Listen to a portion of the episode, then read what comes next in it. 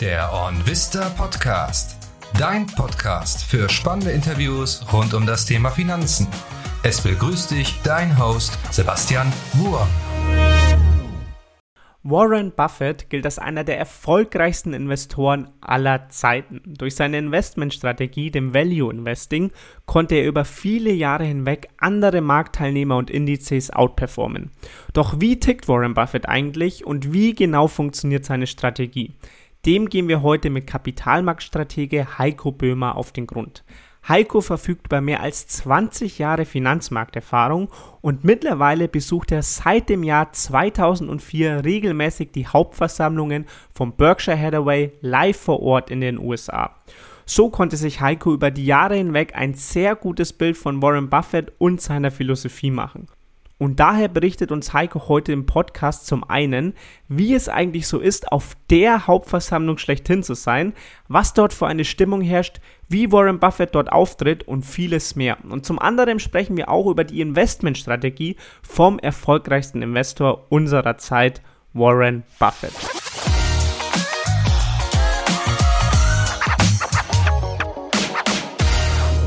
Grüß dich, Heiko. Schön, dass du heute im Podcast mit dabei bist. Ja, herzlich willkommen auch von meiner Seite und danke Sebastian für die Einladung.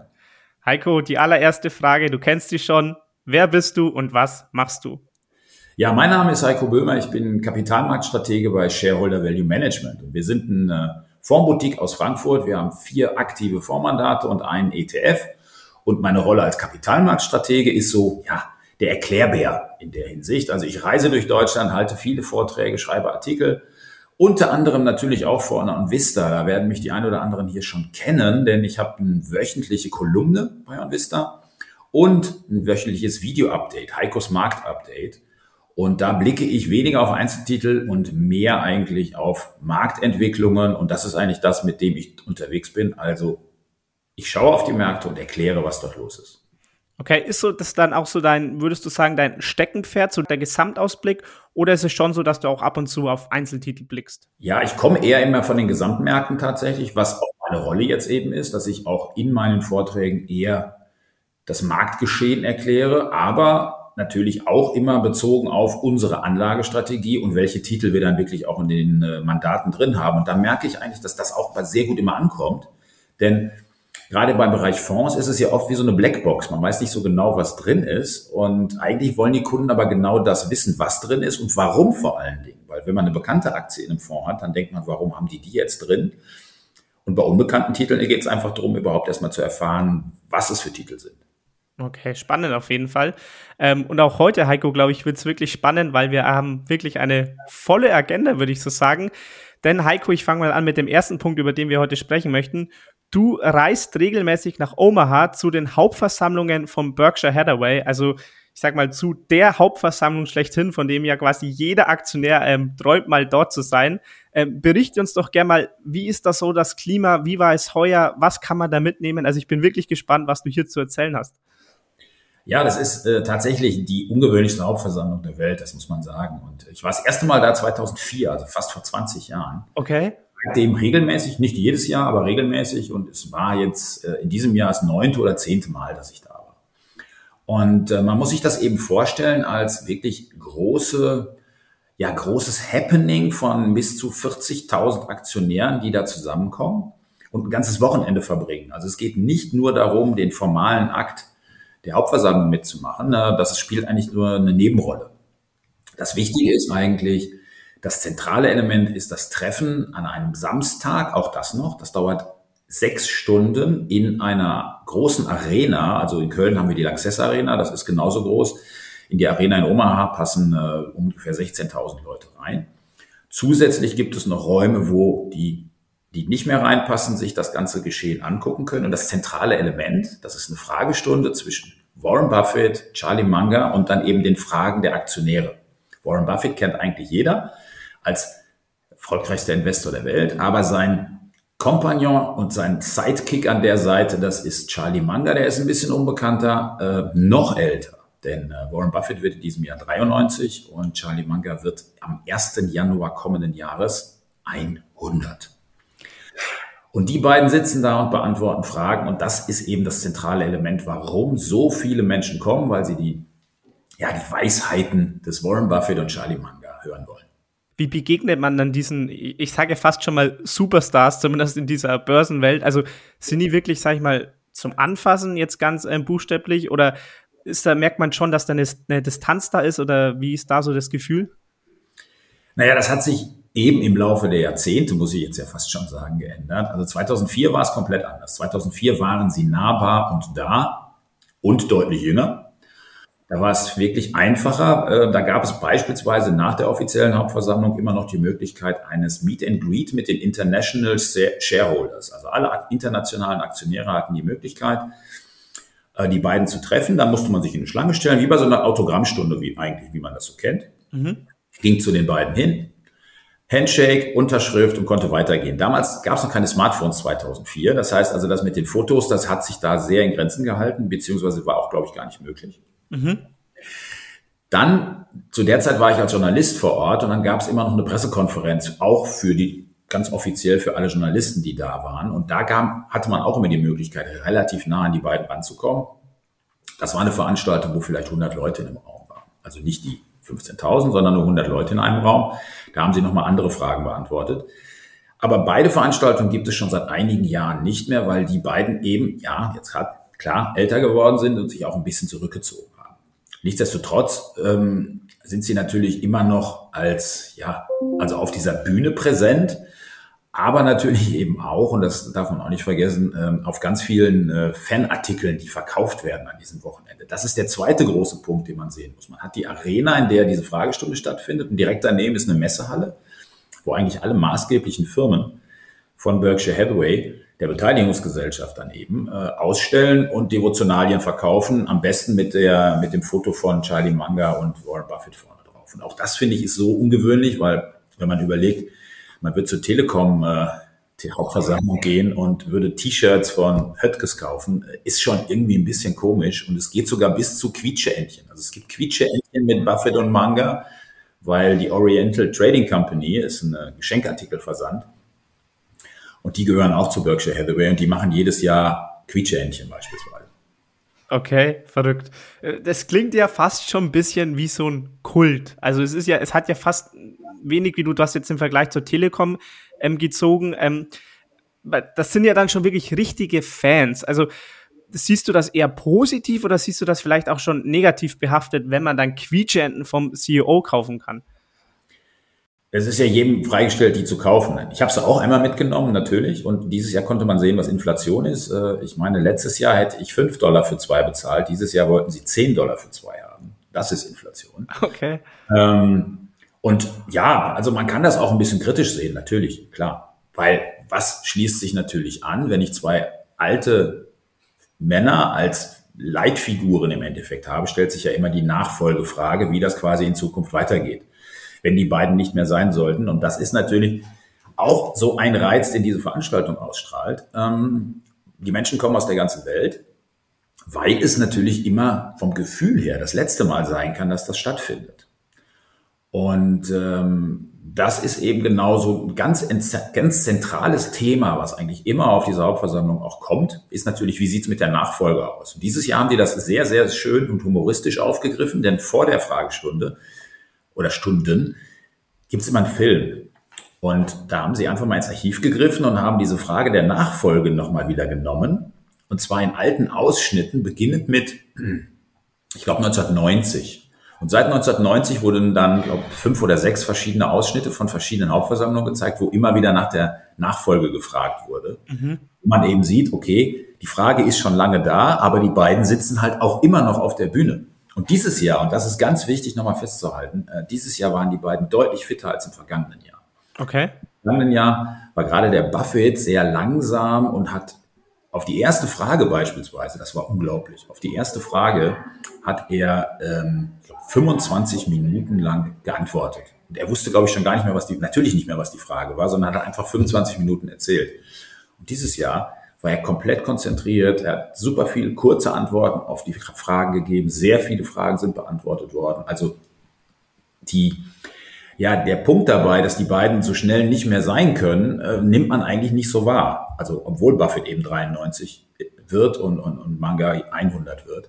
Die sind im Kopf beide noch unglaublich klar. Ähm, super Aussagen. Und es macht einfach Spaß, denen zu folgen.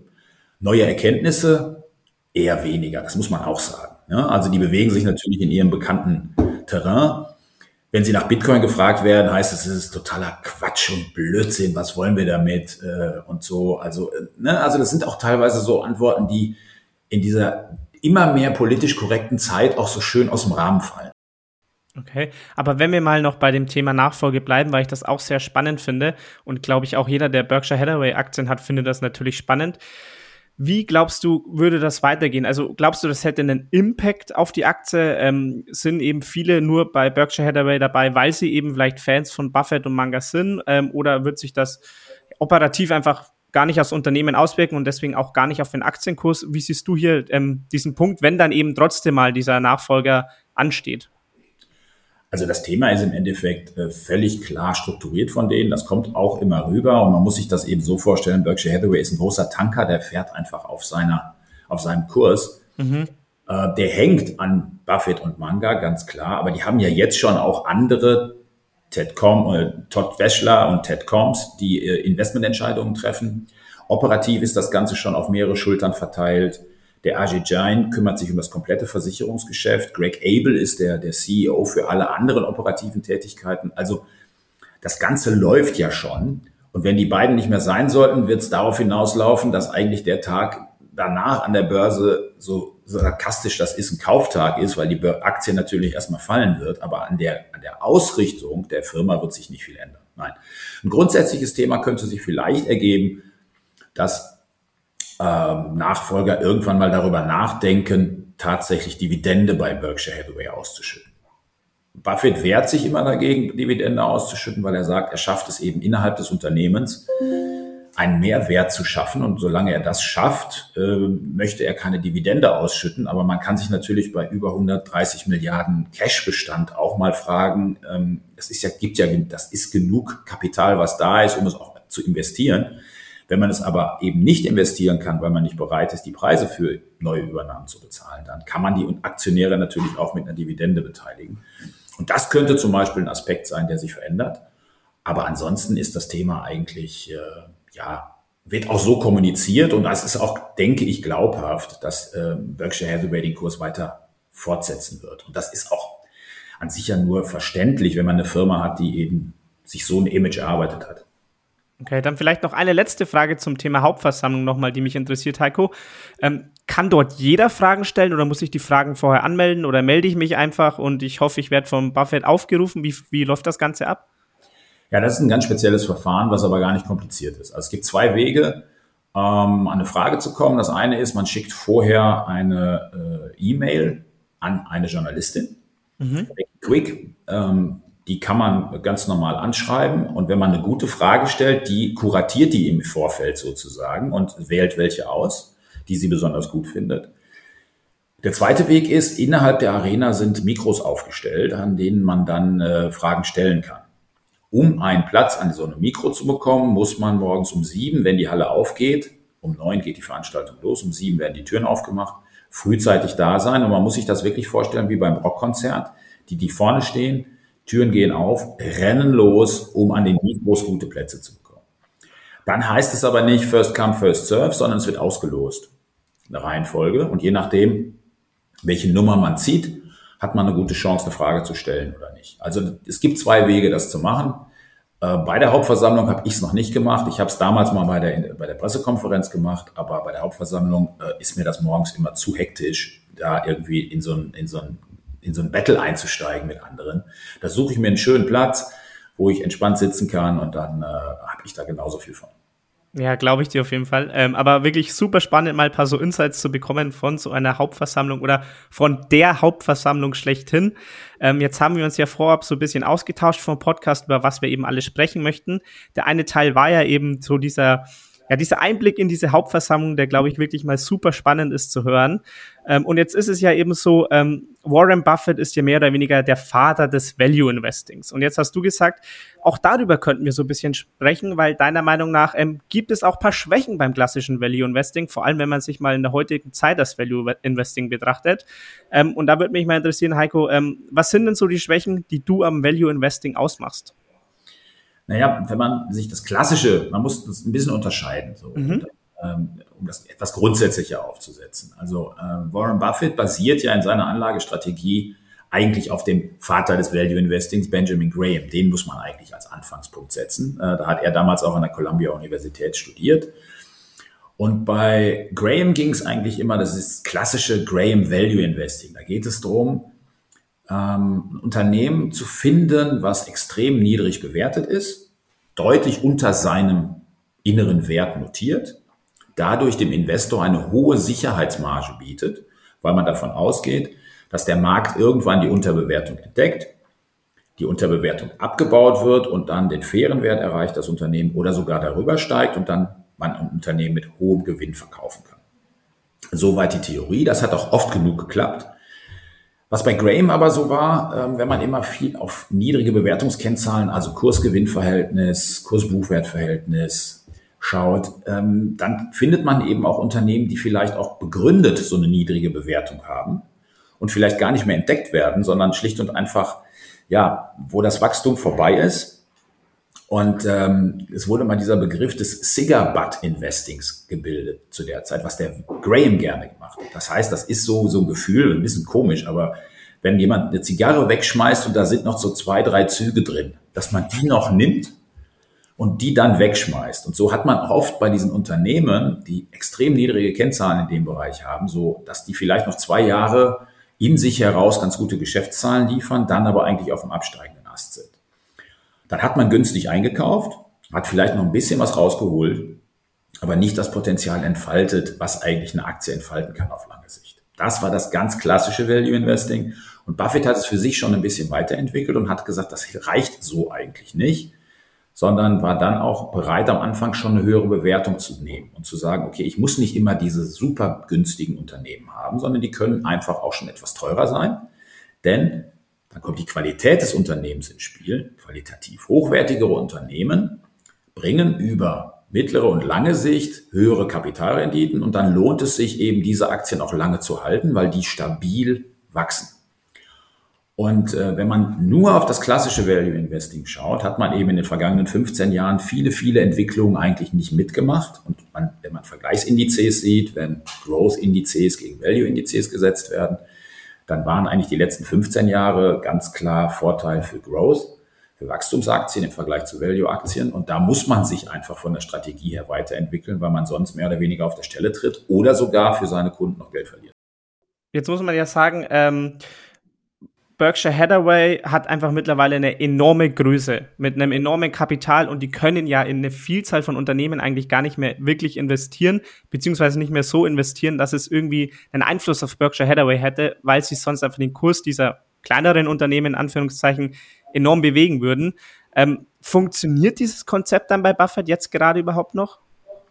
Ja, das muss man tatsächlich ein bisschen in Frage stellen. Er hat ja auch einiges verändert in den vergangenen Jahren und äh, also eine Apple hätte er sehr wahrscheinlich vor zehn Jahren noch nicht ins Depot genommen. Mhm. Ähm, hat dann aber, er wurde ja immer kritisiert dafür, dass er Technologietitel äh, untergewichtet oder gar nicht drin hatte. Jetzt müssen wir uns nicht viel vormachen. Apple ist ja jetzt kein wirklicher Technologiekonzern, sondern Apple ist eine Lifestyle-Marke des 21. Jahrhunderts.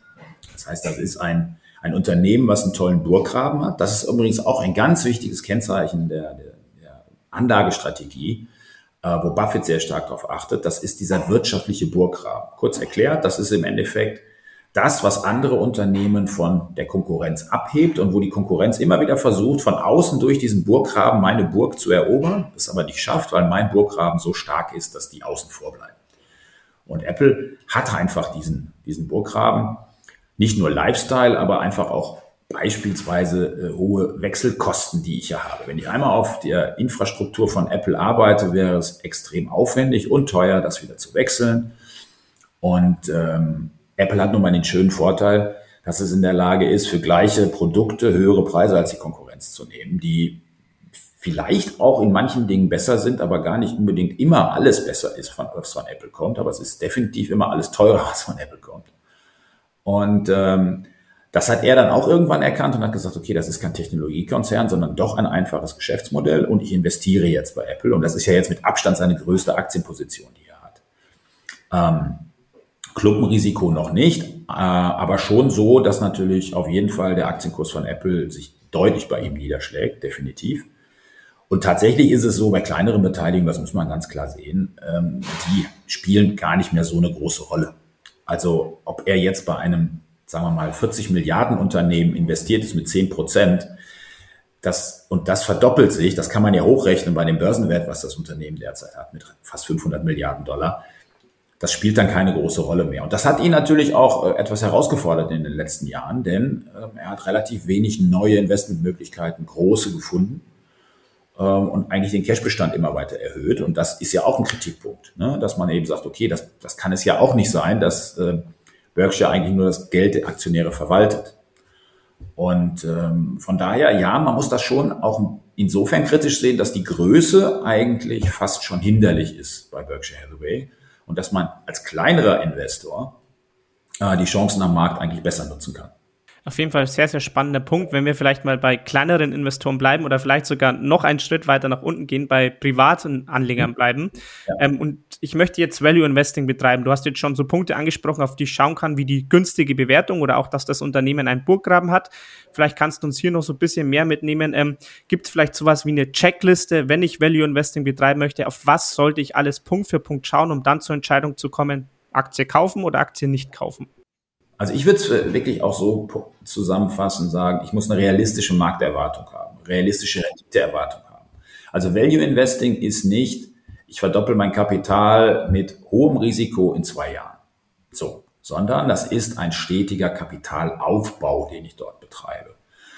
Das heißt, ich muss einen langen Horizont mitbringen äh, und ich muss dennoch in der Lage sein und auch bereit sein, hohe Schwankungen in Kauf zu nehmen. Also Buffett bringt es immer so schön auf den Punkt und sagt, okay, wenn ich nicht bereit bin, ähm, zu akzeptieren, dass selbst gute Aktien mal im Preis sich halbieren, dann äh, sollte ich einfach besser die Finger vom Aktienmarkt lassen, sondern es wird irgendwann so kommen und dann muss man die Ruhe bewahren und dabei bleiben. Wenn man davon überzeugt ist, dass die Aktie gut ist, kann man dann die Chancen natürlich nutzen, um nachzukaufen.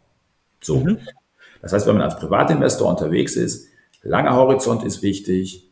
Ähm, und wenn man dann wirklich auf Unternehmensebene schaut, so wie wir es natürlich dann auch machen bei der Aktienselektion für unsere Mandate. Also wir kaufen nur Unternehmen, die schon Gewinne schreiben, schon mal ganz, das ist schon mal die absolut erste Voraussetzung. Also Wachstumsunternehmen, die eben noch, ja, eigentlich Geld verbrennen, das spielt für uns keine Rolle. Ähm, sondern wir schauen beispielsweise wirklich erst in den Bereich rein in Unternehmen, wenn sie Gewinne schreiben. Dann hohe Kapitalrenditen auf das eingesetzte Kapital möglichst geringer Kapitalaufwand, um weiter wachsen zu können. Also eigentlich ist es sehr gut, wenn Unternehmen aus sich heraus einen vernünftigen Cashflow haben, also aus der Unternehmenstätigkeit schon einen schönen Cashflow generieren, der dann fürs weitere Wachstum auch eingesetzt werden kann. Ähm, in der aktuellen Marktphase definitiv geringe Verschuldung. Mhm. Denn die gestiegenen Zinsen in den letzten zwölf Monaten, das ist ein ganz wichtiger Aspekt. Wenn man hier einen hohen Leverage hat, hohe Zinsen zahlen muss als Unternehmen, wo der Spielraum eingeschränkt ist, auch schwierig. Ähm, und wir persönlich gucken jetzt weniger zum Beispiel auf zyklische Werte, sondern wirklich eher auf Aktien, wo man ein stabiles, eigentlich stabiles Geschäftsmodell hat, was dann auch stabil nach oben wächst, wo die Schwankungen aber auch nicht zu groß eigentlich sind. Also Beispielsweise Autowerte nehmen wir jetzt nicht rein, weil uns das einfach zu zyklisch ist und die aktuelle Marktphase kommt noch hinzu.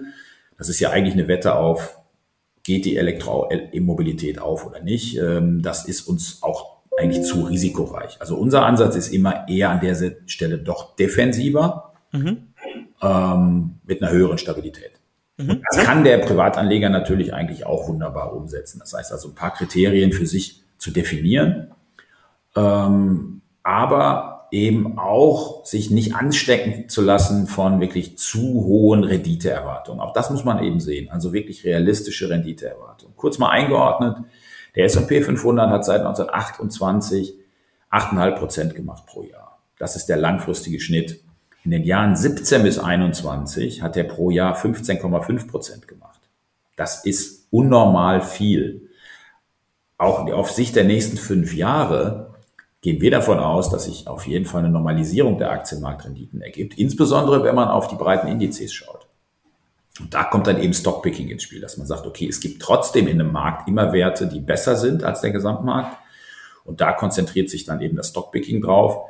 Denn äh, 15 Prozent pro Jahr mit äh, breiten Indexinvestments sehen wir jetzt auf Sicht der nächsten Jahre definitiv nicht vor uns ich habe so das Gefühl, dass sich natürlich in diesem Zeitraum, in dem jetzt zum Beispiel der, ähm, dieser Index, du hast, glaube ich, von circa 15 Prozent gesprochen, ja. dass da einfach sehr unrealistische Erwartungen bei vielen ähm, Anlegern geweckt wurden. Ähm, es gibt ja auch so schön das Konzept, ähm, die Rückkehr zum Mittelwert, dass vielleicht mal eben was übertrieben gut läuft, dann vielleicht wieder ein bisschen schlecht, aber irgendwann wird sich wieder bei diesem Durchschnitt von 6, 7, 8 Prozent, wo auch immer einpendeln. Ähm, wie, wie war das so, das Feedback, ich sag mal zum Beispiel eurer Kunden? Also kam dann, kam dann vielleicht mal, oder kam da Unzufriedenheit auf, weil man gesehen hat, okay, ähm, schau mal, der Nasdaq läuft doch viel, viel besser, das ist doch so einfach mit dem Nasdaq Überrenditen zu erzielen. Ähm, also habt ihr da auch gemerkt, dass, dass sich man, oder dass sich da viele vielleicht von diesem, ja, realistischen Erwartungen einfach entkoppelt haben? Ja, auf jeden Fall. Auf jeden Fall. Und das ist auch eine kommunikative Herausforderung teilweise, muss man auch sagen. Weil ja, unser Ansatz ist es, wie soll ich sagen, also eine aktienmarktähnliche Rendite ist eigentlich das, das Schlagwort bei uns, aktienmarktähnliche Rendite mit geringeren Schwankungen als der Aktienmarkt. Das wollen wir erzielen. Wenn ich aber natürlich damit klarkomme mit den großen Schwankungen am Aktienmarkt, dann äh, kann ich natürlich auch anders investieren. Also wir steuern zum Beispiel auch die Aktienquote regelmäßig. Wir sind eben nicht immer 100% investiert. Bei einem Indexinvestment bin ich immer zu 100% investiert. Mhm. Die jüngere Investoren nehmen dieses Risiko und kommen damit auch klar. Aber tatsächlich ähm, geht es uns eben auch sehr stark darum, dass die Schwankungen nicht so groß sind. Also dieses Gefühl, ich kann eigentlich, ich bin am Aktienmarkt investiert, aber ich kann ruhig schlafen, weil ich nach unten nicht alles mitnehme. Das ist das, was wir eigentlich rüberbringen wollen und was wir eben auch äh, umsetzen in unseren Mandaten.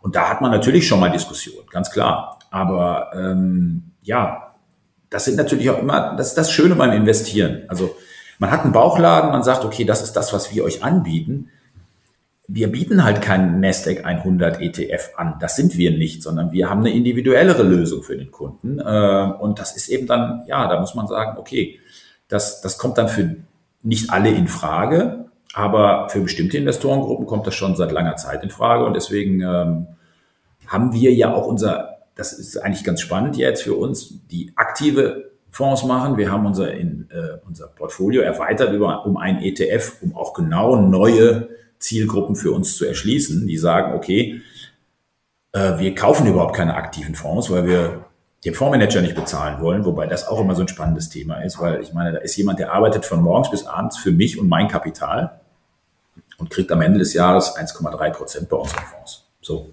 Jetzt kann man sagen, boah, das ist viel zu viel, weil der S&P 500 ETF kostet mich 0,03 oder was an Gebühren, also quasi gar nichts. Ähm, ja, das kann man dann für sich so entscheiden, äh, aber aktives Management ist natürlich auch was anderes. Da steckt eben viel, viel individuelle Arbeit und Know-how drin. Und äh, mit dem ETF haben wir jetzt diesen neuen Schritt gewagt, um einfach was anderes mal anzubieten. Genau. Mhm, okay, und in diesen Fonds, wie viele ähm, Titel sind da ungefähr enthalten? Äh, in den Standardprodukten äh, 40 bis 45, genau. Nicht zu, also deswegen, wir gehen eben auch in der Gewichtung zwischen 5 und 7 Prozent bei den großen Positionen. Ähm, also das ist dann schon so, dass wir eine Watchlist haben, die hat ungefähr 90 bis 100 Titel und daraus bestücken wir dann unsere einzelnen Mandate. Und dann vielleicht noch zum Thema Verkauf, denn das ist, das ist ja auch ein Punkt vom Value Investing. Das heißt, wenn vielleicht diese Unterbewertung abgebaut wird und eine Aktie dann vielleicht in die Überbewertung reingeht, wie geht er dann vor? Also ist es so, sobald eine Aktie vielleicht den fairen Wert erreicht und dann vielleicht so ein bisschen in diese Überbewertung reinkommt, verkauft ihr oder lasst ihr das laufen? Wie ist hier eure Handhabe?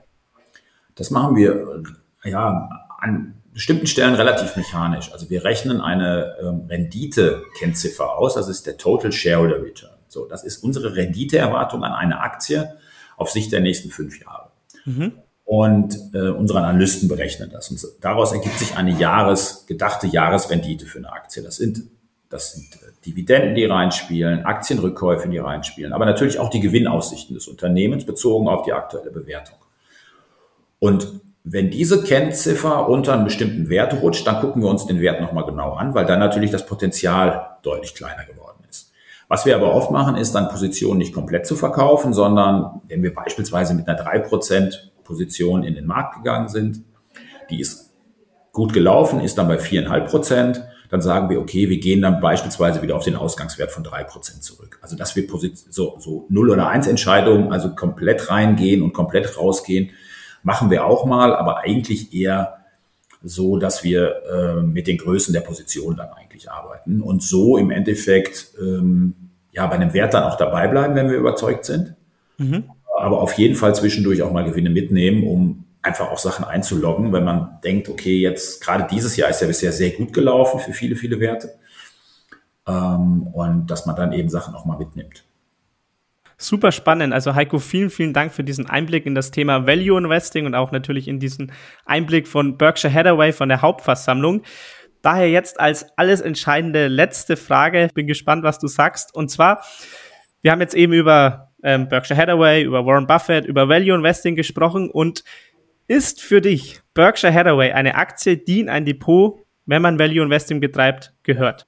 Auf jeden Fall, denn ähm, das ist einfach die klassische Value Investing Aktie. Was man aber bedenken muss, und das ist ganz wichtig dabei, ähm, wenn man bei der Betrachtung von Warren Buffett spielt eigentlich immer nur der Teil eine Rolle, der sich mit dem Aktienportfolio beschäftigt.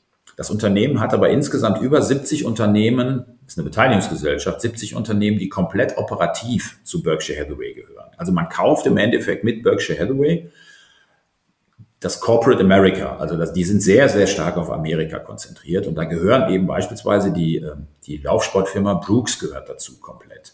Mhm. Fruit of the Loom gehört dazu. Es gibt äh, Justin Boots, die machen Cowboy-Stiefel und Cowboy-Klamotten, die gehören dazu. Es gehört eine Firma dazu wie NetJets, die äh, Beteiligung an Business-Flugzeugen anbietet. Also die Bandbreite ist riesig. Wirklich von kleinen Haushaltsartikeln bis äh, zu Mobile Homes oder Schiffen, äh, also alles mögliche, Küchenmesser, man weiß es gar nicht. Es ist wirklich eine, eine ganz bunte Mischung, plus das Aktienpaket, plus den Pfeiler der Versicherungen. Also das ist einfach, ja, man, man kauft im Endeffekt einen Großteil der amerikanischen Wirtschaft und wenn man davon ausgeht, dass Amerika aktuell die Volks-, größte Volkswirtschaft der Welt ist und dass die nicht komplett hinten runterfallen, dann ist das einfach eine langfristig orientierte Wette darauf, dass die Weltwirtschaft weiter wächst. Und das ist genau das, was Value-Investoren eigentlich haben wollen, so eine langfristige Ausrichtung. Und deswegen Daumen hoch natürlich für Berkshire Hathaway als Value-Investment. Okay, super. Dann hätten wir das abschließend auf jeden Fall auch geklärt. Heiko, vielen Dank für deine Zeit. Vielen Dank, dass du heute im Podcast mit dabei warst. Hat viel Spaß gemacht und ich freue mich gerne nochmal für ein weiteres Mal. Und ihr denkt ja alle dran. Ne? Jetzt kommt der Call to Action zum Schluss. Heikos Marktupdate bei OnVista und meine Kolumne am Wochenende. Einfach mal draufgehen, lesen, klicken, liken, was auch immer. Gerne auch kommentieren. Bei dem Video überhaupt kein Problem. Ist ja bei YouTube einfach einen Kommentar runterschreiben. Auch mal Anregungen geben, was ihr hören wollt. Einfach machen. Ich freue mich drauf. Das war's mit der heutigen Episode des OnVista Podcast. Wenn dir diese Folge gefallen hat, lass uns gerne eine Bewertung da und folge dem Podcast, um zukünftig keine Episode mehr zu verpassen. Wir freuen uns, wenn wir dich dann auch wieder zum nächsten Interview mit einem neuen spannenden Gast begrüßen dürfen.